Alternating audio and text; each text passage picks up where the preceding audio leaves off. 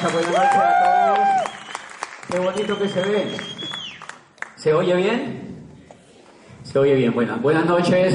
Vamos a darles un saludo muy especial a las personas nuevas, a, a las personas nuevas que nunca han venido a un evento de estos y los vamos a saludar. ¿Quiénes son? Levanten la mano los que nunca habían venido a un evento de estos. Vamos a darle un gran aplauso.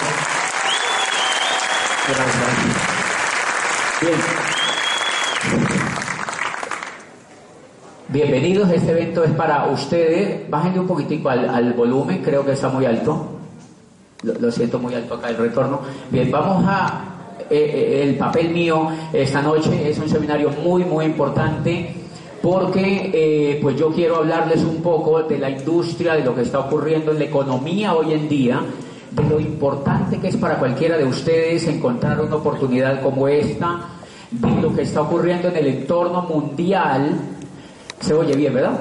De lo que está ocurriendo en el entorno mundial, de por qué yo, siendo un rector, yo era rector de una universidad privada, eh, yo estudié Derecho en una eh, universidad pública aquí en Colombia, en la segunda parte yo les voy a contar un poquitico de eso. ¿Y por qué yo me puse a hacer este negocio? ¿Por qué yo me puse a hacer esta actividad empresarial? ¿Por qué tomé la decisión de hacer esto? ¿Qué me motivó a hacer esto? Yo soy un amante de la educación, desde chiquitico me ha gustado muchísimo la educación y la conferencia que yo les voy a, trabajar ahora, lo que les voy a compartir, se llama Cómo la educación que nosotros conocemos mantuvo la era industrial, mantuvo la era industrial y cómo la nueva economía requiere otro tipo de educación. Entonces vamos a ver una presentación que nos van a poner de allá de la zona de máquinas para manejar unas imágenes que les voy a presentar. Y les voy a contar eso, cómo la educación mantuvo la era industrial y cómo la economía que estamos viviendo ahora exige que nosotros tengamos una educación diferente para poder competir en ella. Entonces lo primero que quiero empezar diciéndoles es la educación que estamos recibiendo hoy en día, la educación que los niños están recibiendo hoy en día, prácticamente no les sirve para nada en la economía que estamos viviendo hoy. Es así de grave el asunto con la educación. La educación que los niños están recibiendo hoy en día no les sirve para nada en el mundo que estamos viviendo hoy en día. O sea que váyanse asustando los papás. Porque los papás tienen una responsabilidad enorme con los niños que se pusieron a traer al mundo. ¿Quién los mandó? Antes de la era que nosotros estamos viviendo, vivíamos en la era industrial. La era industrial, muchísima gente vivió y murió en la era industrial y no tuvieron ningún problema. Entonces a un niño lo único que hacían era que lo mandaban a una escuela, después lo mandaban a un colegio y después lo mandaban a la universidad. ¿Y qué le decían? Que buscara un trabajo, que buscara un trabajo y ya está.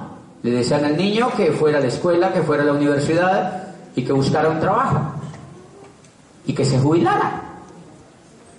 Entonces, claro, el niño era educado para buscar un trabajo. Y lo lindo era que lo encontraba. Cuando él egresaba de la universidad, incluso hasta hace muy poco tiempo, cuando el niño egresaba de la universidad, cuando el niño egresaba del colegio, ya tenía trabajo. Las empresas se los peleaban. Tú eres bachiller. Sí. Uy, mis respetos. ¿Qué le he puesto? Nombraban maestros como bachilleres. ¿Ustedes se acuerdan de eso? Las escuelas, muchas de las escuelas nuestras nombraban maestros solo por ser bachilleres. Hoy en día un muchacho le dice a alguien que es bachiller y le dicen, ¡guau, guau! Se le ríen en la cara. ¿Cuál es el problema de los seres humanos? El problema de todos los seres humanos, y les voy a ilustrar con un ejemplo que leí en una filósofa norteamericana que se llama Hanskin, hace muchísimo tiempo, antes de estar yo en este negocio, hacia finales de la década del 90, recuerdo que cayó en mis manos un libro, y ese libro lo escribía una filósofa norteamericana que o oír una filósofa norteamericana, pues de verdad que no es muy común. Filósofa norteamericana. ¿Piensan? Porque la filosofía es pensar. Pues hay filósofos norteamericanos muy importantes. Lo que pasa es que pues serán famosos dentro de cuatro mil años como los griegos. Pero, pero esa filósofa traía un ejemplo increíble en un libro que a mí me llamó mucho la atención. Decía, los hicieron un experimento en una de esas universidades, ustedes saben que los americanos experimentan absolutamente todo. Dice, hicieron un experimento y se colocaron en un estanque un, un pez muy grande que se llama el lucio del norte, que es un pez muy voraz, se come todo lo que encuentra, pues de pececitos y animales del mar, se come todo lo que sea más chiquitito que él, se lo come. Entonces hicieron el siguiente experimento, colocaron un estanque así de grande, lo dividieron por la mitad. En el lado de acá colocaron el lucio del norte y en el lado de acá echaron pececillos de los más apetecidos por el lucio del norte. Dice, el Lucio del Norte empezó a tratar de pasarse hacia el otro lado, era una división en vidrio, entonces empieza a chocar la, la, boca con el vidrio y se choca y se choca y se choca y se choca y se choca. Y dicen, cuando empezamos a observar que él retorna otra vez hacia el lado de él y no vuelve a intentar comérselos, se ha herido mucho la cara y la boca chocándose allí.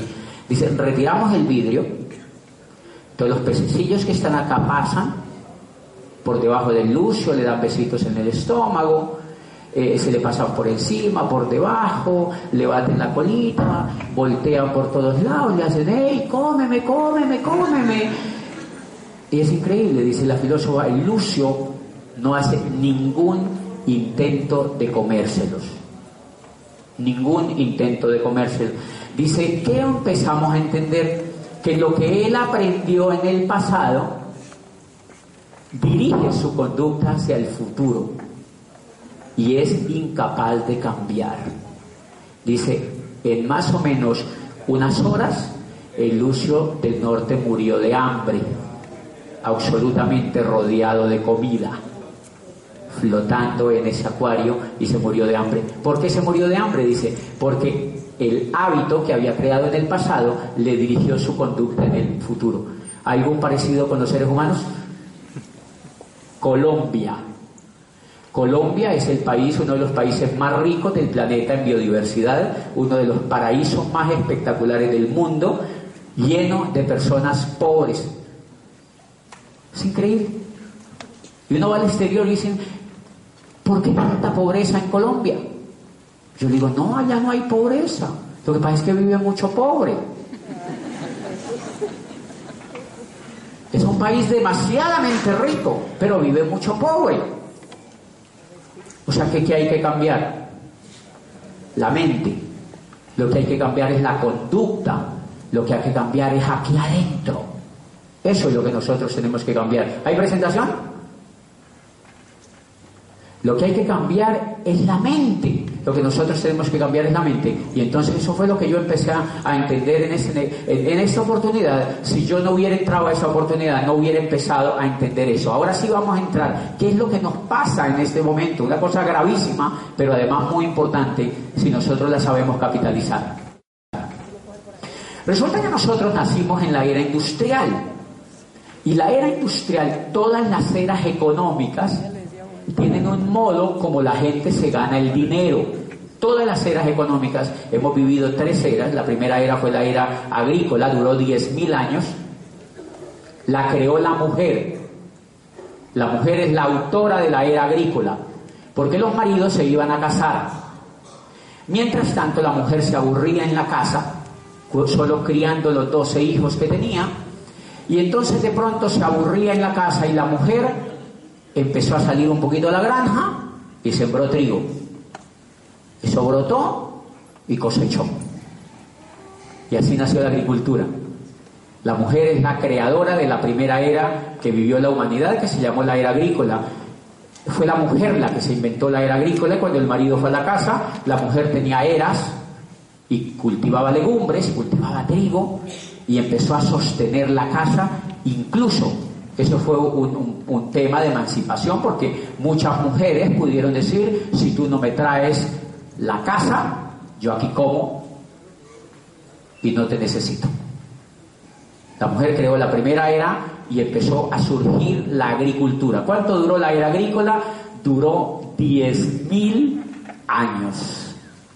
10.000 años gobernó el mundo y era una forma de ganarse el dinero. La forma de ganarse el dinero en la era agrícola, la, era, la forma de ganarse el dinero en la era agrícola, pues el peludo para ganarse el dinero en la era agrícola era tener tierra.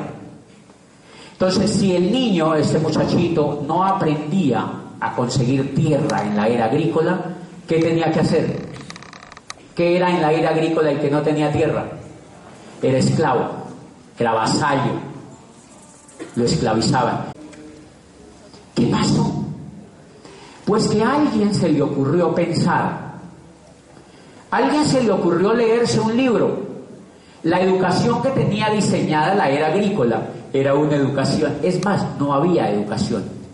La era agrícola no había educación, en la educación era autónoma. Yo no puedo correr ahí, ¿verdad?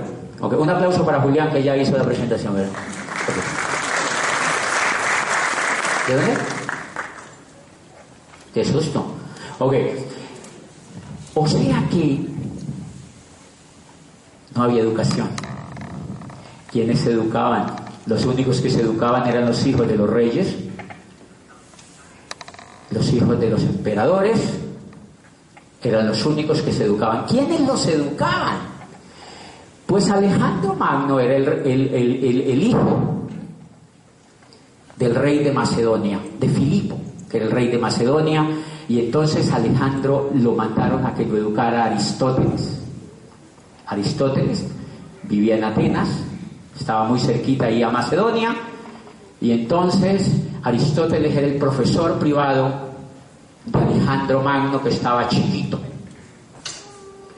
Aristóteles le dañó el coco literalmente a Alejandro Magno y le dijo, mira, el mundo que tu papá conquistó es una miseria, somos muy chiquitos, Atenas apenas es un minúsculo país, una ciudad-estado infeliz, y tú eres muy grande. Tú te puedes montar en ese caballo y puedes conquistar el mundo. Y dijo el pequeño Alejandro Magno, yo puedo hacer eso. Una vez muerto mi papá, que lo mataron, yo creo que lo mató él mismo, eso se usaba muchísimo. Muerto Filipo, Alejandro Magno monta en su caballo y conquistó el mundo que no se imaginan, entrando hasta Asia y creó el mundo más impresionante que se haya hecho, la conquista más grande. Ningún conquistador ha existido más grande que Alejandro Magno. ¿Qué fue ahí? Un acto educativo. ¿Quién le dañó el coco? Aristóteles. Aristóteles era un filósofo, maestro de Platón, era un pensador, era alguien que le decía a la gente, le dañaba literalmente el coco. Era medio burro en algunas cosas, no era tan brillante como ustedes se imaginan, porque por ejemplo en física la regó totalmente. O sea, en física era un petardo, pero era buen filósofo. Por ejemplo, él fue el que dijo que los cuerpos de diferente peso caían a diferente velocidad. 1600 años después, Galileo le dijo, hello. Y Galileo Galilei le tumbó la teoría. Pero era un buen filósofo. Aristóteles le daña la cabeza a Alejandro Magno. ¿Quiénes se educaban? Los hijos de los ricos, los hijos de los nobles, los hijos de los aristócratas, los hijos de los emperadores. Eso duró diez mil años, señores. La masa de la gente lo único que podía era trabajar la tierra. No podían ser dueños de la tierra. ¿Cómo cambió esto? Cambió por actos educativos. Por eso esta conferencia es importante para ustedes, porque es el testimonio de cómo un acto educativo cambió la vida mía y cómo un acto educativo está cambiando la vida de mucha de la gente que está aquí sentada. La calidad de otro tipo de educación diferente y revolucionaria. Interesante Así se cambiaba la historia en la edad agrícola, pero lo que la cambiaban pues eran los nobles. Hay muchos casos, la masa no tenía derecho a la educación. Lo que pasa es que ahora uno dice, todo el mundo se puede educar. Y uno no es consciente de que antes eso no existía para la gran masa de la gente. Hechos educativos hay por montones, por montones. Un hecho educativo increíble que todavía se da en la era agrícola es otro hecho que cambia el mundo y lo hace la educación. Pero yo quiero dividir dos tipos de educación. La educación tradicional, que es la educación que nosotros hemos llamado siempre educación, que es donde tú mandas a tus hijos o donde tú fuiste a estudiar. Nosotros creemos que eso solamente es la educación. No, educación es todo lo que te transforma. Nosotros creemos erróneamente que el que no va a la, a la Ponti no se educa. No, no, no, no, no, no, no. Educarse es transformarse. Educarse es cambiar educarse, una persona se puede educar sin ir a un colegio. ¿Están de acuerdo conmigo? Una persona se puede educar sin ir a la escuela, un niño se puede educar sin ir a ninguna cosa de esas y puede ser brillante, brillante. Hay montones, montones, montones de casos en la historia de la humanidad de educación. A eso me estoy refiriendo, me estoy refiriendo a la educación que transforma, a una educación que transforma. La mayoría de casos que se dieron en la era agrícola de educación que transforma, uno fue ese caso que me encanta de Alejandro Magno, pero hay montones y montones y montones de hechos, de, actos educativos. Montones de actos educativos que transformaron el mundo desde el siglo XV. Recuerden que toda la entonces la era agrícola funcionó dormida, la época más oscura de la humanidad, porque era prohibido pensar, prohibido leer, no se permitía leer. No se permitía leer. Recuerden que hay una cosa lindísima. Hay un hombre italiano que nace a finales del siglo XV, 14, 15 por allí, que se llama Vicenzo Galilei. ¿Le suena el apellido? Un señor italiano, nace en Padua.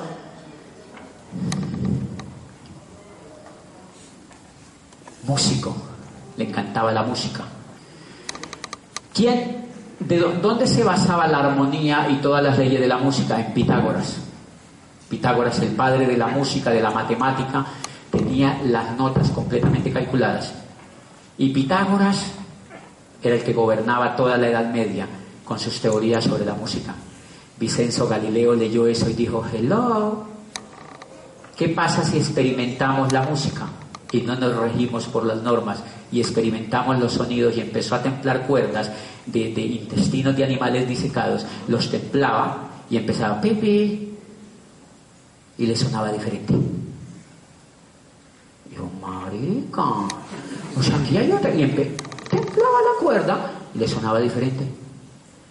Templaba otra cuerda y le sonaba diferente. Dedicó toda su vida a estudiar la armonía de la música. Fue de los más grandes reformadores de la música y gracias a Vicenzo Galilei cuestionaba todo, todo, absolutamente todo lo de Pitágoras y transformó las leyes de la música. Y gracias a Galilei, a este Vicenzo Galilei, apareció después Beethoven, Rossini, Bach, Schubert, Vivaldi y toda la música que ustedes conocen que se creó a finales del Renacimiento, el barroco, la música más espectacular. Y si no, hoy no tendríamos reggaetón.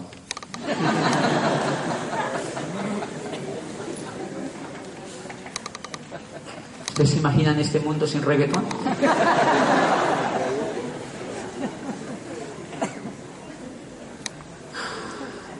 Es un educativo. Pues Galileo, eh, el Vicenzo Galilei este, era un revolucionario, señores, e, e, era un revolucionario, se autoeducaba, se autoeducaba, pensaba, se transformaba el coco y se revolucionaba, se revolucionaba, se revolucionaba. Y tuvo un niño, tuvo varios, pero uno de esos niños se llamaba Galileo Galilei. Y el culicagao este veía a su papá loco, era revolucionario. Felicito a los revolucionarios. Me encanta la gente que es revolucionaria, esos torombolos que no usan el coco sino para ir a comer. O sea, los revolucionarios son fantásticos en el mundo. Ese muchachito vio a su papá revolucionando la música y empezó a decir, mi papá no le come cuento a nadie. Mi papá revolucionario, mi papá revolucionario, mi papá y veía a su papá transformando. Buen ejemplo para los papás. Si tienen hijos, tienen que darle buen ejemplo. Si ustedes quieren que sus hijos sean genios, tienen que ser genios en alguna cosa. Invéntense una tapa para el baño, alguna cosa.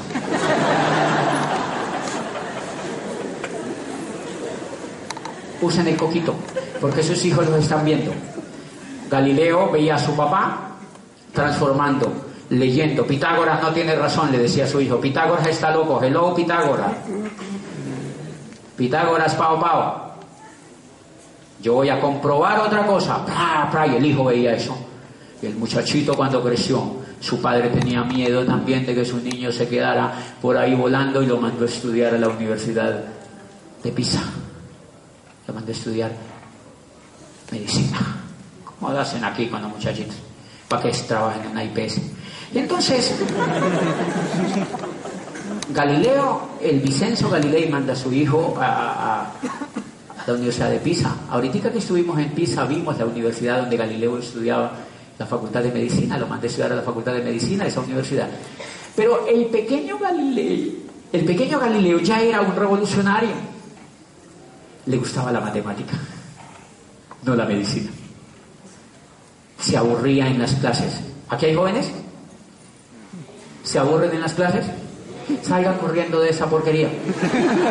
Todo lo que se aburra, lárguese. Y si están aburridos, váyanse también. O sea, todo lo que se aburra aún en la vida se tiene que largar porque la vida se va en un momentico. Galileo no quería estudiar medicina, pero el papá sí. Pues se consiguió un amigo matemático, el, matemático más importante de la Universidad de Pisa y se hizo amigo de él. Y hoy se le metía todas las noches a la casa y lo oía. El matemático más importante de la corte, de la corte de los Médicis. Era profesor de la Universidad de Pisa y el pequeño Galileo se hizo amigo de él. Pequeña clave, hay que hacerse amigo de los exitosos.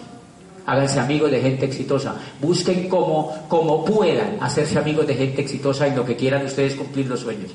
Si tienen un sueño, busquen a quien lo ha cumplido bien y háganse amigos de él. Asegúrense de hacerse amigos de él y ayuden y hagan de que él les enseñe el éxito. El éxito se aprende de los exitosos. El pequeño Galileo fue y se amigo de ese matemático y una de las cosas que ese matemático tenía era que cuestionaba Aristóteles.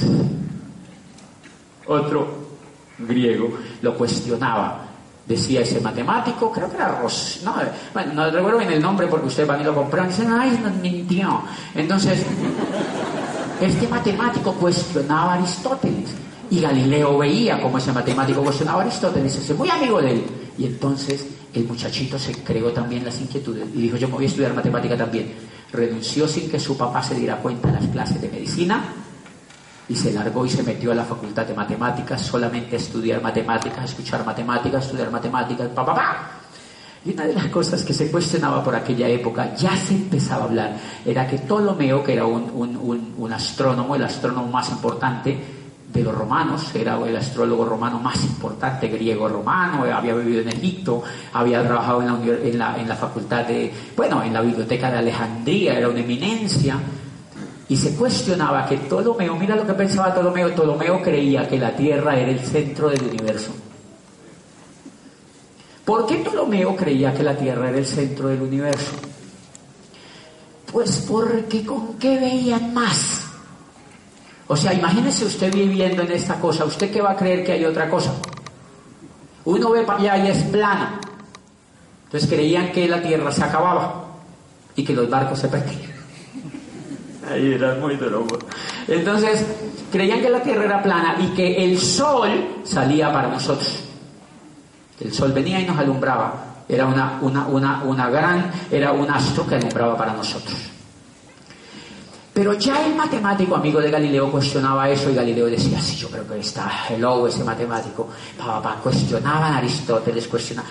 La primera cosa que le, tumba que le tumba Galileo a Aristóteles es que Aristóteles decía que los cuerpos caían a diferentes velocidades de acuerdo al peso que tenían.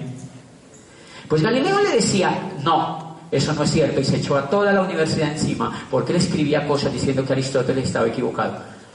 Y una cosa que les comprobó, le dijo a todos los profesores que se pararan abajo de la torre de Pisa que está así. ¿Han visto la torre de Pisa? Los que han ido a Pisa, ven que hay una, una torre que está así. Es una torre. ¿Quiénes han ido a Pisa y han visto esa torre? ¿Y por qué no han ido?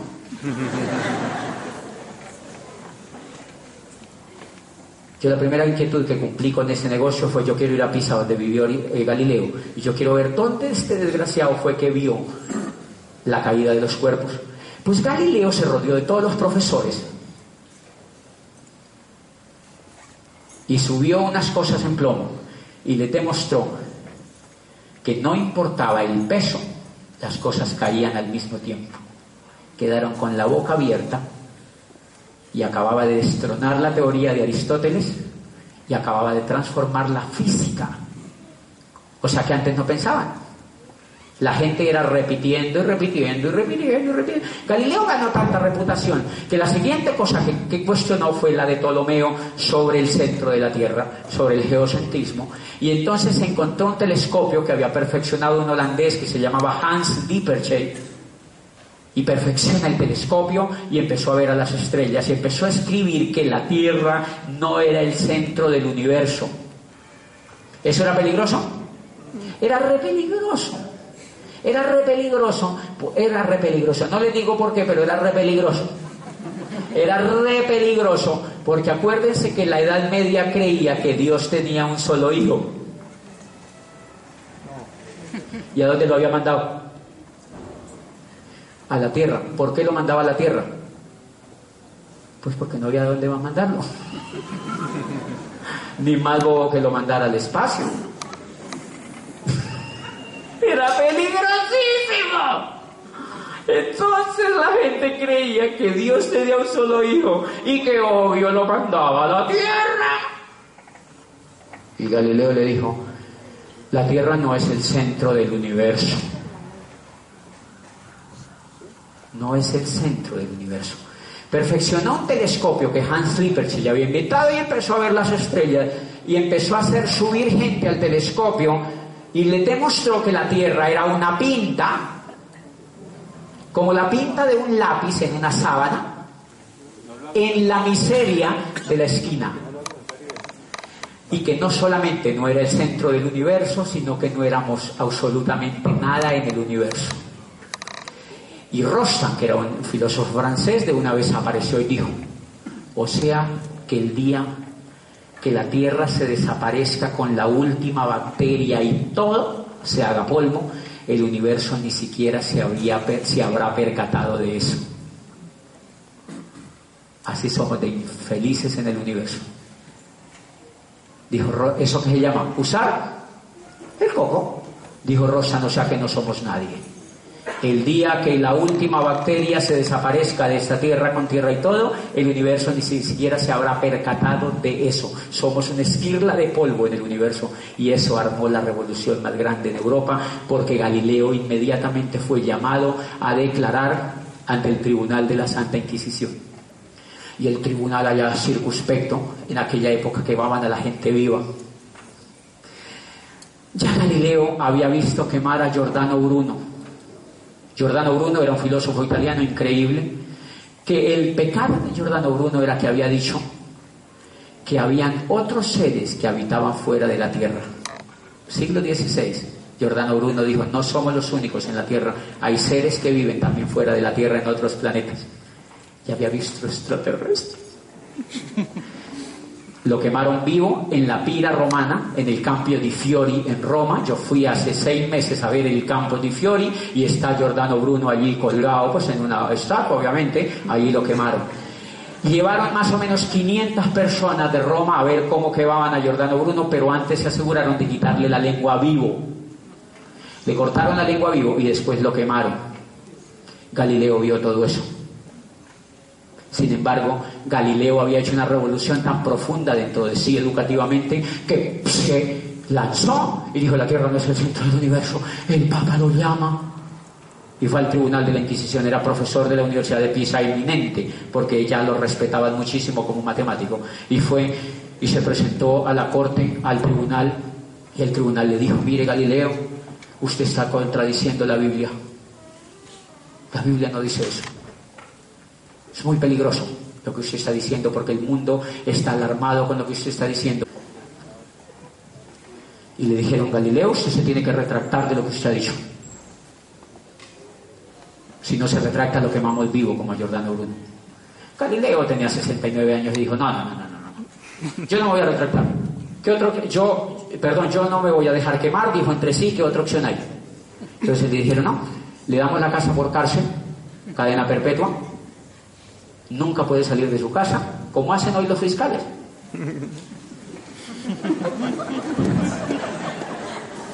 le dieron la casa por cárcel a Galileo Galilei y le dijeron se tiene que retractar por escrito y verbalmente ante nosotros de que lo que usted vio es falso. Y digo, ¿lo ha visto? Hágalo. Me retracto. Fue ante el tribunal y se retractó. Juro ante la Biblia de que yo no he visto nada, de que el telescopio era... O sea, yo no he visto nada. El telescopio tenía un vidrio mal hecho. O sea, yo no he visto nada. Perdóneme la vida, perdóneme lo que he hecho y se fue. Saliendo del tribunal dijo, pero que se mueve, se mueve. Galileo acababa de transformar el mundo, señores. Un acto educativo en una persona. Un acto educativo fue capaz de transformar el mundo. Un acto educativo fue capaz de transformar el mundo, señores. Es clave, clave, clave transformar el mundo donde vivimos. Clave, emocionante, divertidísimo.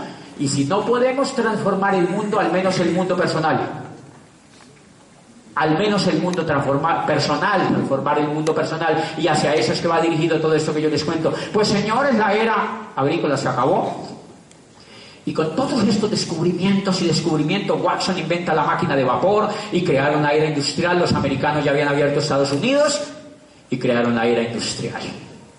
Se creó la segunda etapa de la economía en el mundo, la era industrial, y entonces empezaron a crear fábricas. Y la esclavitud se transformó por el empleo. Entonces soltaron a los esclavos y le dijeron, liberémoslos, son libres ahora. Váyanse para la calle. Y los contratamos mediante un sueldo. Y les hacemos creer que son libres. Y así nació la segunda era. Eliminaron el empleo, perdón, eliminaron la esclavitud, lanzaron a la gente a la calle como la libertad y los contrataron como empleados. Una de las cosas que cambiaron es que, recuerden que yo siempre he dicho que ser esclavo es, era muy bueno. Porque uno, le daban la comida, le daban techo, abrigo, chuchu, le daban cariño, porque los querían. Sí, de vez en cuando les pegaban. Pero tenían todo. Ahora miren lo que le dijeron a la gente en la era industrial. Se largan a la calle, los contratamos mediante un sueldo y ustedes se lo gastan en la economía de nosotros. Se crearon el dinero, inventaron el dólar para gobernar la economía, ellos imprimen el dólar en una máquina, hacen creer que el dólar es oficial y uno dice, ay, el dólar, hay dólar falso, el dólar bueno, no, el bueno. Falsifican dólares. Todo el dólar es falso.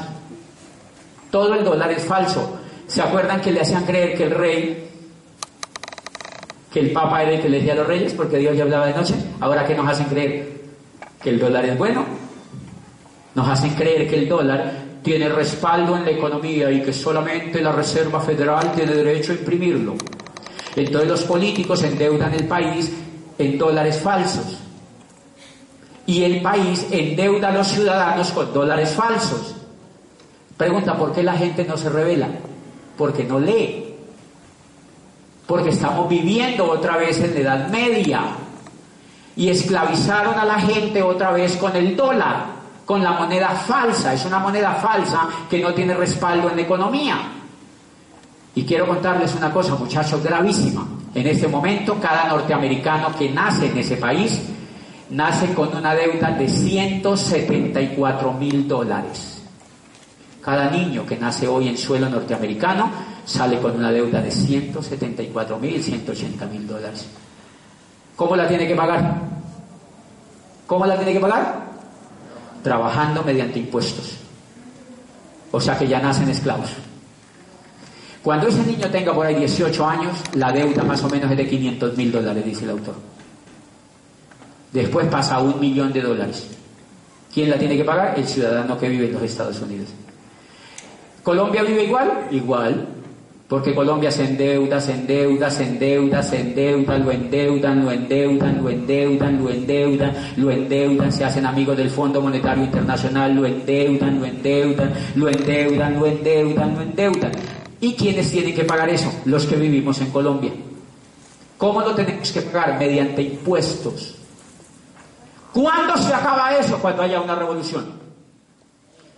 ¿Cuándo se acaba eso? Cuando haya una revolución. Pero yo prefiero no hacer ninguna otra revolución porque yo sé, yo no soy capaz de hacer una revolución tan grande. Yo hice una personal. Me gustó más. ¿Qué tal el ejemplo? Me dijeron, yo conocí una oportunidad y me dijeron, si los dólares que imprimen son falsos, no se queje, apréndaselos a ganar. y yo dije, ¿cómo así? Me dijeron, sí, todo el problema es que usted no se los ha aprendido a ganar. Problema educativo. La era industrial creó también un modelo educativo para que la gente no aprendiera a ganar dólares.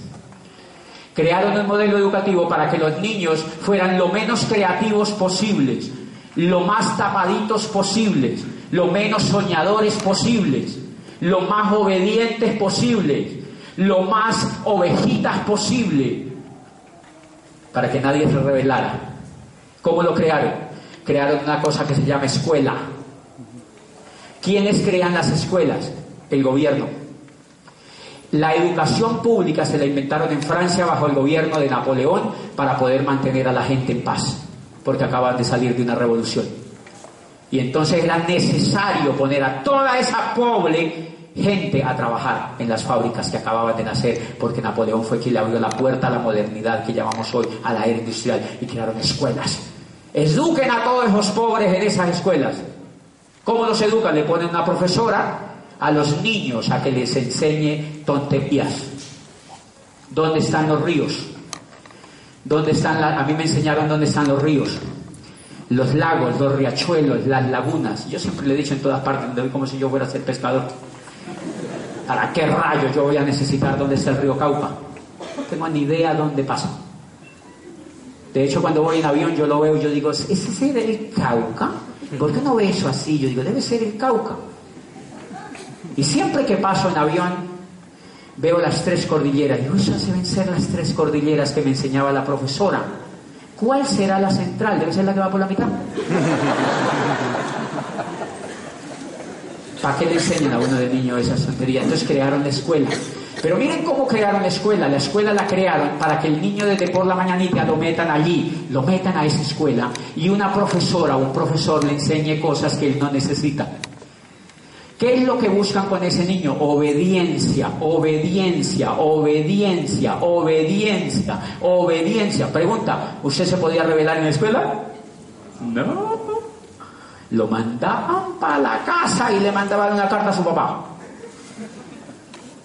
Nadie se podía revelar en la escuela. ¿Por qué no permitían que los niños se revelaran en la escuela si los niños por autonomía se revelan? Mire cómo se revelan los niños. Yo tengo cuatro sobrinitos chiquitos y yo los he disfrutado muchísimo mientras tengo los míos. Y entonces, pues ya que los tiene otro, ¿para qué voy a tener los míos, verdad? Entonces, estaban chiquiticos y yo me pongo a hablar con ellos y yo le digo a uno de ellos que es hermoso, es hermoso, es hermoso, es chiquitico, yo le digo, mi amor, repita conmigo, para que vean que los niños se revelan. Yo le digo, amo a mi mamá. Dice, amo a mi mamá. Mi mamá me mima. Dice, mi mamá me mima. Yo le digo, mimo a mi mamá, mimo a mi mamá. Mi mamá me ama, mi mamá me mima, mimo a mi mamá. Y le digo, yo me mamé de mi mamá. Y dice, ¡ah!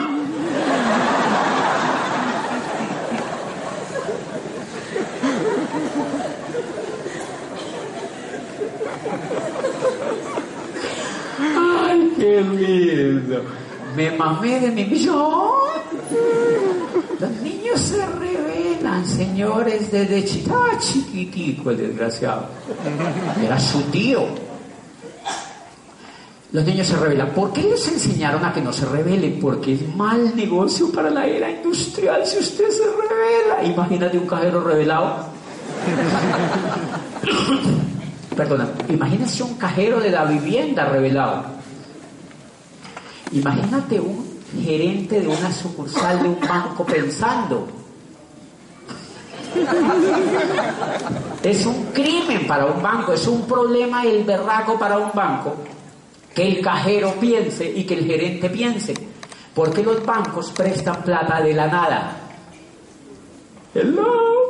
Los bancos cuando la señora va a hacer un préstamo lo que crean es una, un número digital. Ellos no tienen el dinero. Y la ponen a trabajar a ella a pagar un préstamo que ellos no tienen.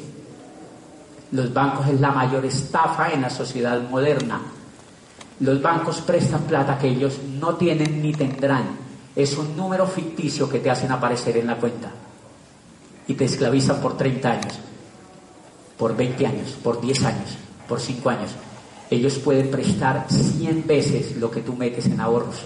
O sea que plata, plata, prestan plata que no tienen. O sea que un gerente que piense es muy peligroso. Por eso los mandan a la Javeriana, por eso los mandan al ICESI, por eso los mandan a las universidades, porque perdónenme con todo respeto, y yo les digo con todo el cariño y respeto, yo fui rector de una universidad durante nueve años, en las universidades no se piensa, en las universidades no se piensa, porque el, régimen de las universidades y de la educación tradicional es que es prohibido pensar, porque si se piensa, se ataca el régimen.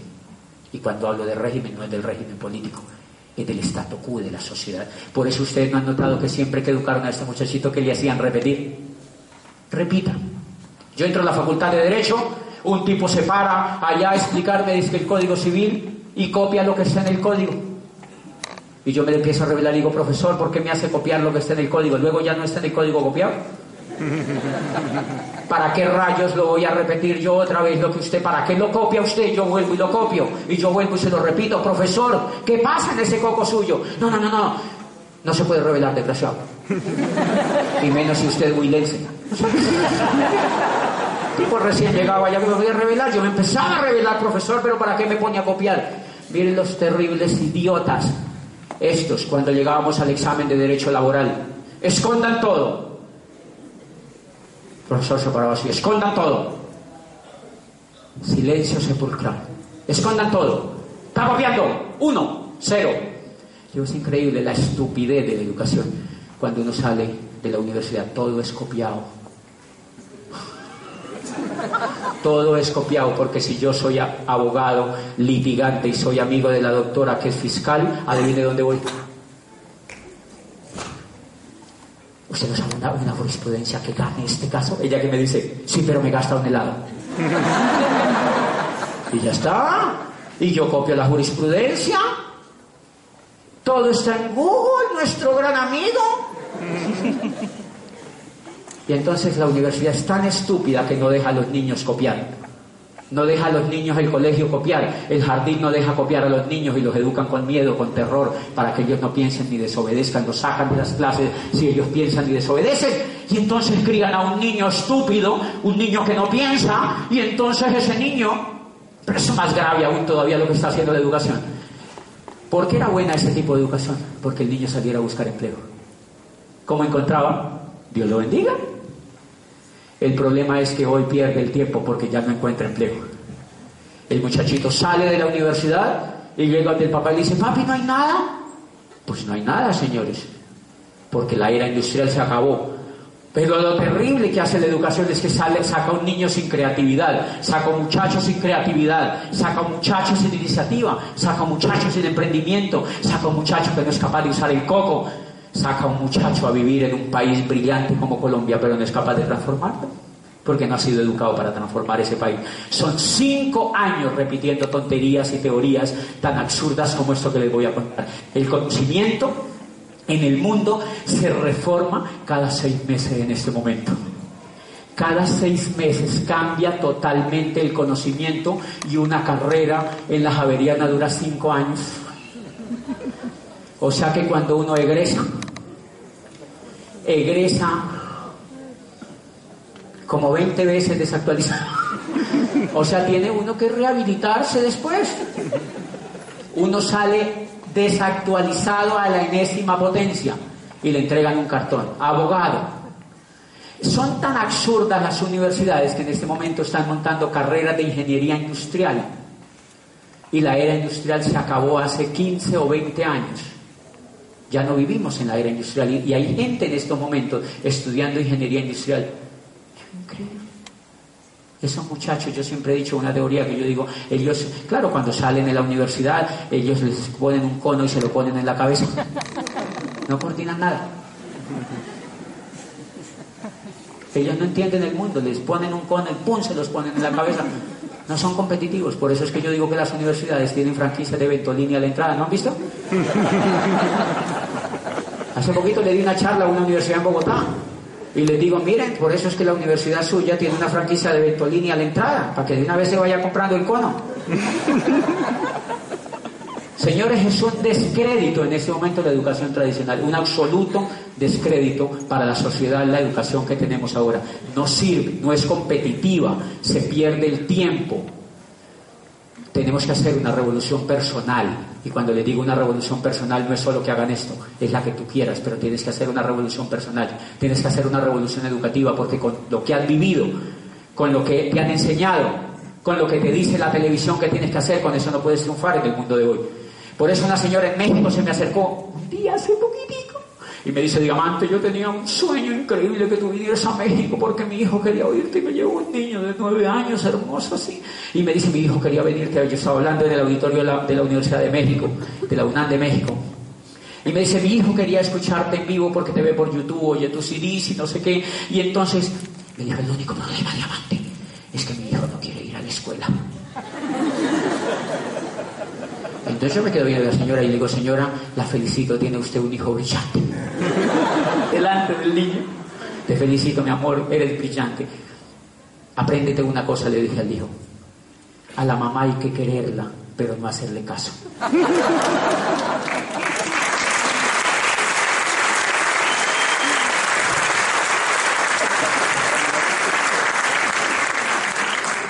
Los padres, por supuesto, están en crisis. Los padres son los que más están haciendo el ridículo hoy en día. Tienen que asumirlo. Por favor, no hagan más el ridículo con los hijos. Pero quédense callados. Tranquilos que los hijos van a encontrar rumbo, señores. El mundo que estamos viviendo en este momento es el mundo más apoteósico y lleno de oportunidades.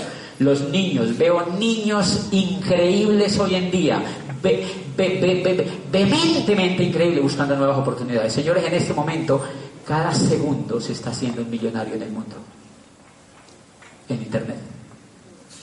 Y uno dice metido en la universidad. Muy trombolo. Gente muy despistada. Estamos despistados, señores.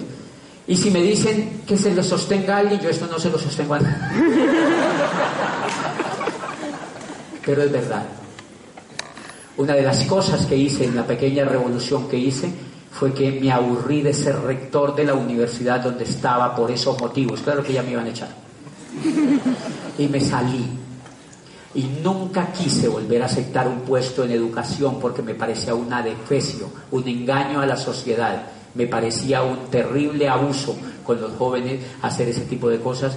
Y yo felicito a los jovencitos que hay aquí sentados hoy en día que entraron a este programa educativo, universitarios jóvenes que hicieron su carrera, que se dieron cuenta de la estafa social que fue su carrera, muchachitos que no han salido del colegio.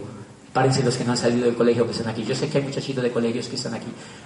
Okay. Miren los chiquiticos, miren. No le hagan caso a sus papás. Digan que yo No hagan caso a sus papás, no le hagan caso a sus papás. Quiéranlos, quiéranlos, quiéranlos. Démosles un aplauso apoteósico a estos niños. Démosles un aplauso apoteósico a estos niños.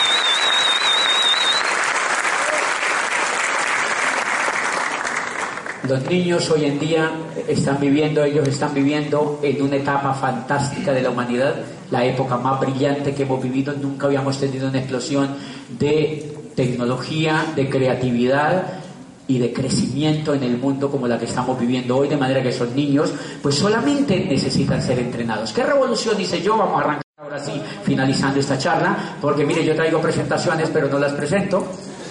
Y nada, porque pues igual no hace falta, igual este Julián no hace funcionar esto, miren, no, no, no ¿para qué rayos esto? Miren.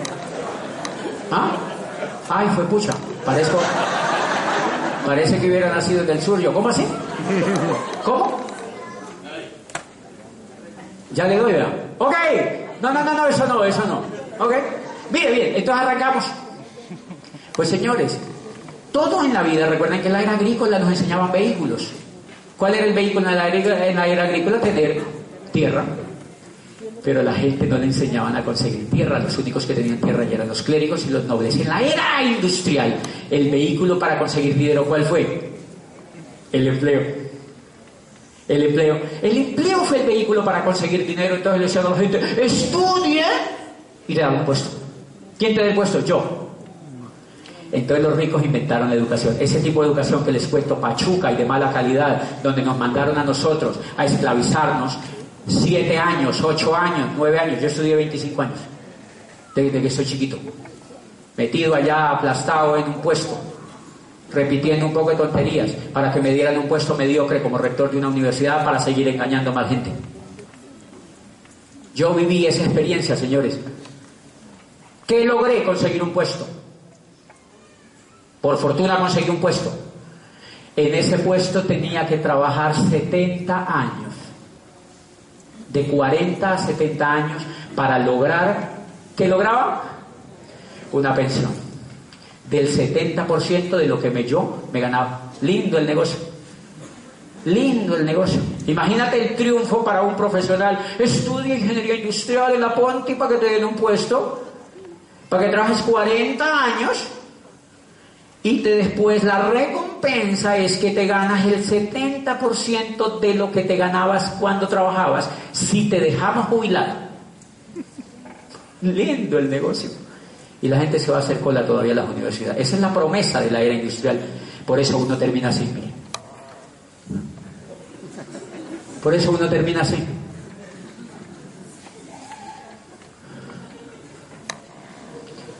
Claro, eso se llama vehículo. Eso se llama vehículo, eso se llama vehículo. Entonces el vehículo en la era industrial que nos enseñaron a usar se llamaba empleo. Y ese empleo, imagínense, vamos a hacernos una imaginación rapidita en este momento. Imagínense, ¿cómo es su nombre? Que Andrés, ah, tienes el mismo nombre de la pelota. Ok, imagínate que Andrés viviera en un pueblo del sur del Cauca, en la bota caucana, lejísimos, en una montaña y vive en un pueblo de mil habitantes, un caserío, 500 habitantes. Y lo único que tú haces, tú vives muy retirado de ese caserío, cuando tú bajas al pueblo, tú bajas a comprar lo que necesitas en una bicicleta por una pequeña carreterita que hay. Entras a comprar el pan y lo que tú necesitas en una pequeña bicicleta. De pronto te dicen que hay una ciudad que se llama Cali, que tiene luces y que viven 3 millones de habitantes y que tiene Juanchito y todas estas cosas lindas que tiene Cali. Y tú te quieres venir para Cali. ¿En qué te dan ganas de venirte? En una bicicleta. ¿Por qué te dan ganas de venirte en una bicicleta? Porque es lo único que el coco conoce. Es lo único que el coco conoce. En la era industrial, a la mayoría, a la masa, le da ganas de hacer una carrera. ¿Por qué? Porque es lo único que conoce. Los más osados le dan ganas de montarse un negocio propio. Esa es otra bicicleta. Los empleados tienen esa bicicleta, pedalean y pedalean y pedalean y no llegan a ningún lado. Eso estaba yo, yo era empleado, yo no le podía llegar a ningún lado porque el empleo es un vehículo que no te deja avanzar. Los únicos que avanzan en esa industria son los ricos, los dueños de las empresas. Los demás no llegan a ningún lado porque el vehículo no está hecho para avanzar. Pues bien, el segundo vehículo que la gente usa es cuando Andrés se revela y dice, no, no, yo voy a montar una empresa propia. Estudió en la Ponti, va a montar una empresa propia. Entonces monta una empresa para competirle a los ricos. En la era industrial entonces él dice, yo quiero ser como McDonald's. Voy a montar una franquicia. Entonces empieza y pone un puesto de hamburguesas. Entonces empieza a competirle al corral, a McDonald's y a las grandes cadenas de alimentos del mundo porque él ignora cómo funciona la economía y monta un negocio propio que le llaman a usted la mayoría de muchachos que salen y muchos de los que están sentados aquí montan negocios propios en la economía industrial que son llamados chuzos. ¿Por qué son llamados chuzos? Porque realmente no son empresas, son chuzos. Porque una empresa es un negocio que tenga mínimo 500 empleados. O sea que a uno lo educan es para montar un chuzo. ¿Por qué es un chuzo? Porque lo chuza la DIAN.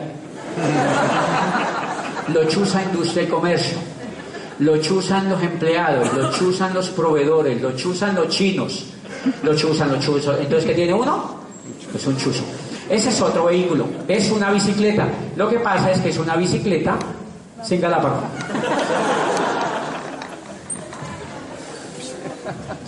Entonces los que tienen negocios en la era industrial, negocios que dice que son propios, lo que tienen es un chuzo, es una bicicleta sin galápago. No por lo que se imaginen. No, no, no, no, no. No es por lo que se están imaginando, es porque no se pueden sentar. Ustedes tienen que pedalear parados. Por eso los que tienen negocios propios, peluquerías, alabarterías, droguerías, carnicerías, todas esas cosas, ellos pedalean parados porque ellos primero le tienen que pagar a sus empleados y después queda para ellos algo.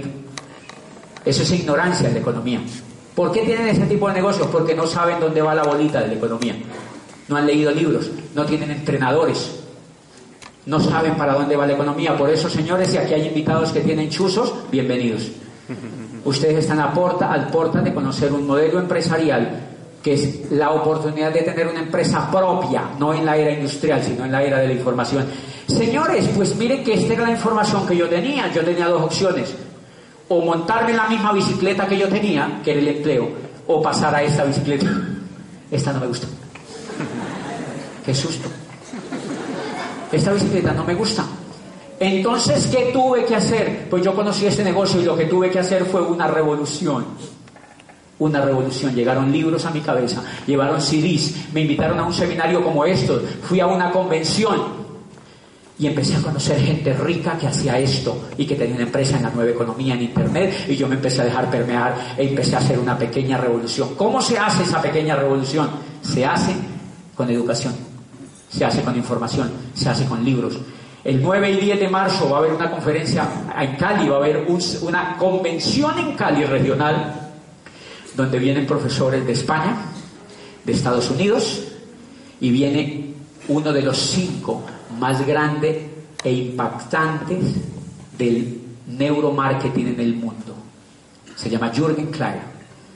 Viene Jürgen Klein, viene Miguel y Pilar Aguado, que eran gerentes de la General Motor en España, y viene Pepe y Lady Cohen de Miami, inmigrantes que llegaron en una balsa a Miami y conocieron esta oportunidad y hoy son prósperos en la nueva economía porque conocieron, estos son los profesores que vamos a tener en esta convención el 9 y 10 de marzo y eso es lo que ayuda a hacer la pequeña revolución. Pues les voy a contar la revolución que yo, miren lo que pasa si uno no se educa.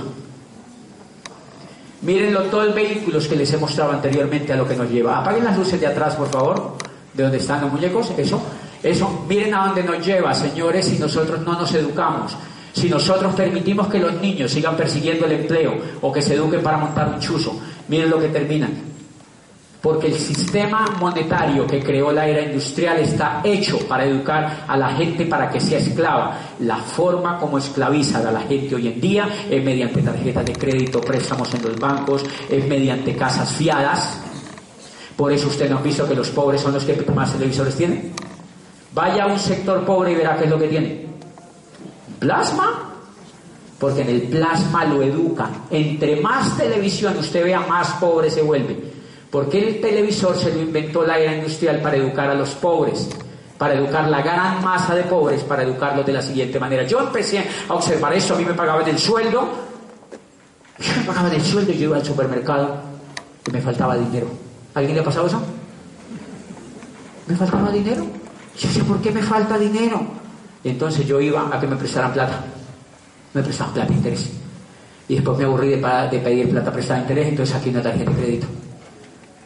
Yo siempre, ¿por qué me falta plata? Yo fui, claro, yo iba a ver televisión, yo era abogado. Salía de trabajar, me iba a ver televisión, y yo veía televisión y la televisión me decía, ¿te falta plata? Tranquilo, tenemos Visa, Mastercard y American Express. Y yo dije, ¿en serio? Sí, sí, sí, aquí tenemos coja suma. Yo pasé para acá. Entonces ya trabajaba para la universidad, que era de unos ricos. Y ahora ya trabajaba para los dueños de una tarjeta de crédito. por la noche iba a ver. Se dan cuenta que no necesariamente eh, los que son profesionales son igual, unos iguales de bolo al resto de la población porque uno no tiene educación financiera, señor. Los economistas se la pasan viendo televisión. Miren a ver un economista que no es endeudado. Busque un amigo que sea economista y dígale, ¿usted tiene deudas? Sí, esto ya es el cuello. Dígale, lo agarraron también. Señores, eso se llama método de esclavitud de la era industrial. Que yo salía de la televisión y ya tenía la tarjeta de crédito. Y de pronto yo soy rector de una universidad, tengo 27 años, así pipí, fifi, todo el cuento. No tenía carro. Yo tengo carro. Un rector andando sin carro. El televisor me dice, tranquilo, se lo fiamos. Yo sí, sí tenemos un Renault, acaba de salir el Renault Personalité. En esta época era increíble, era como tener un Mercedes hoy en. Entonces, agarré el carro, fiado, cinco años pagando cuotas. Ahora trabajaba para los ricos de la universidad, para los dueños de la tarjeta de crédito y para los que me fiaron el carro. Lindo el negocio. Yo seguía viendo televisión. Yo vivía en un apartamento arrendado. ¿De quién era el apartamento? De otros ricos. Entonces ya trabajaba para los de la tarjeta de crédito, para los ricos de la universidad, para los dueños del apartamento donde yo vivía, para los dueños de la tarjeta de crédito. Y entonces yo sigo viendo televisión, la televisión me dice, tiene que tener casa propia. Televisor, no tengo plata te la fiamos. 30 años. Como las cuotas mensuales. Y yo pasé la para acá y me saqué un apartamento fiado a 20 y pico de años. Yo empecé a ver y yo dije, no, pues yo tengo 30. Cuando yo termine de pagar esta casa ya no tengo ni próstata. O sea, esa es la forma como esclavizan a la gente en la era industrial. ¿Qué revolución dice? Miren la revolución que dice educación, usted necesita hacer una revolución. Y usted ha entrado a un modelo educativo donde le ayudan a hacer una revolución. Mire lo que yo encontré. Me leí un libro y mire lo que decía el autor de ese libro. Creemos que el trabajo es bueno solamente si lleva al trabajador hacia la libertad, la recompensa y la esperanza. Si su trabajo no es satisfactorio en lo personal, en lo psicológico y en lo financiero, lo mejor es que lo deje lo más pronto posible y se, se consiga otro que sí lo sea. Y yo, ¿cómo así? ¿Qué es eso? ¿Qué es eso? Una revolución. Y yo, ¿cómo así? Y empecé a leer más el libro y mire lo que decía abajo. Otro libro que me cayó a mí, el mundo ha cambiado la idea de que terminó la era industrial y de que entramos en la era de la información. Los negocios como General Motor y Ford Motor Company pertenecen a la era industrial. Las franquicias son la frontera entre la era industrial y la era de la información y los negocios de mercadeo en redes son la auténtica demostración de la era industrial, de la era de la información, porque trabajan sin terrenos, sin fábricas, sin empleados, solo con información. Y yo me empezaba como a incendiar. Coño, lo mismo que dijo recortado. Yo, ¿quién hay que matar? ¿Qué hay que hacer? Y empecé, seguir leyendo y seguí leyendo y yo seguí leyendo y yo seguí leyendo y miren lo que decía un profesor de Harvard. El network marketing surge hoy como el método de distribución más poderoso y el modelo de empresa más atractivo en la nueva economía. Y yo, uy, qué tal que yo me hubiera montado un chuzo. ¿Qué tal que yo me hubiera montado un chuzo? El network marketing surge hoy como el método de distribución más poderoso y el modelo de empresa más atractivo en la nueva economía. Charles G., profesor de Harvard que acaba de estar en Colombia enseñándole a muchos de los que están aquí sentados. ¿Quiénes lo vieron? Miren, invitados los que lo vieron viendo a ese profesor. Toda esta gente estuvo oyendo a ese profesor. Usted tiene que oír eso si va a la convención porque va a tener una información potente. Yo seguí leyendo y miren lo que dice el tipo. No, ningún otro negocio requiere costos tan bajos de ingreso, prácticamente sin gastos fijos significativos. No existen préstamos, hipotecas o, dolores, o dolores de cabeza por problemas de personal. Es por eso que muchos profesionales encuentran un estilo de vida que no los fuerza a elegir entre la familia o una vida financiera provechosa. Y yo le ¿qué estaba ocurriendo en mí? Una revolución. Y miren lo que seguía leyendo. El mundo del trabajo está cambiando y nunca volverá a ser el mismo. El viejo modelo en el cual cambia 40 años de su tiempo, talento y devoción a una compañía o profesión a cambio de un ingreso seguro y reconocimiento de sus pares ha sido destruido y no será rearmado. Entonces ¿qué me ponía a buscar allá afuera? Si tú sigues insistiendo allá afuera y si tú sigues haciendo que tus hijos sigan haciendo lo mismo que tú, estás ignorante de lo que está en el mundo vigente hoy. Por eso es necesario que hagas una revolución. Y entonces yo me empecé a emocionar o no? Yo me empecé a emocionar. Yo me empecé a emocionar y yo empecé a creer en el negocio que nosotros hacemos. Yo ganaba cero pesos en este negocio, pero ya tenía información en mi coco y yo empecé a hacer esto. Mire, mi coco empezó a hacer gimnasia. Mi coco empezó a hacer gimnasia mental, empecé a alzar pesas. Mi coco empezó a alzar pesas y dejé de leer las tonterías de libros que leía de derecho, las cosas que no me aportaban a la riqueza personal, las cosas que no me hacían libre. Todo lo que no me hacía libre lo tiré para el traste y empecé a leer sobre esta industria, a leer sobre esta industria, a conocer rico de esta industria y me volví duro del coco. ¿Quiénes están endureciendo el coco en esta sala? Levanten la mano. Miren, señores invitados.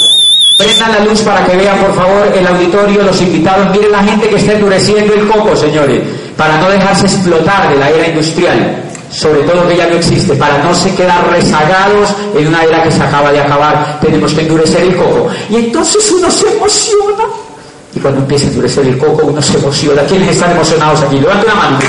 Miren la gente que está emocionada. Y miren lo que pasa. Pero mire el efecto que pasa. Uno se emociona increíble y uno va y le cuenta el negocio a un médico. Y uno ve un negocio fantástico. ¿Quién no va a, estar, quién no va ver un negocio fantástico así? Cuando lee todos esos libros y va a convenciones, a seminarios. Y yo voy y yo veo un negocio alucinante. Y se lo cuento al médico y yo veo el, el paraíso en mi negocio. Y miren lo que ve el médico.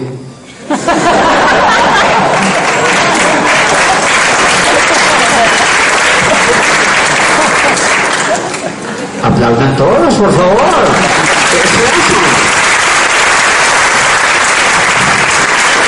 ¿Por qué el médico ve eso? Porque no tiene coco, señores.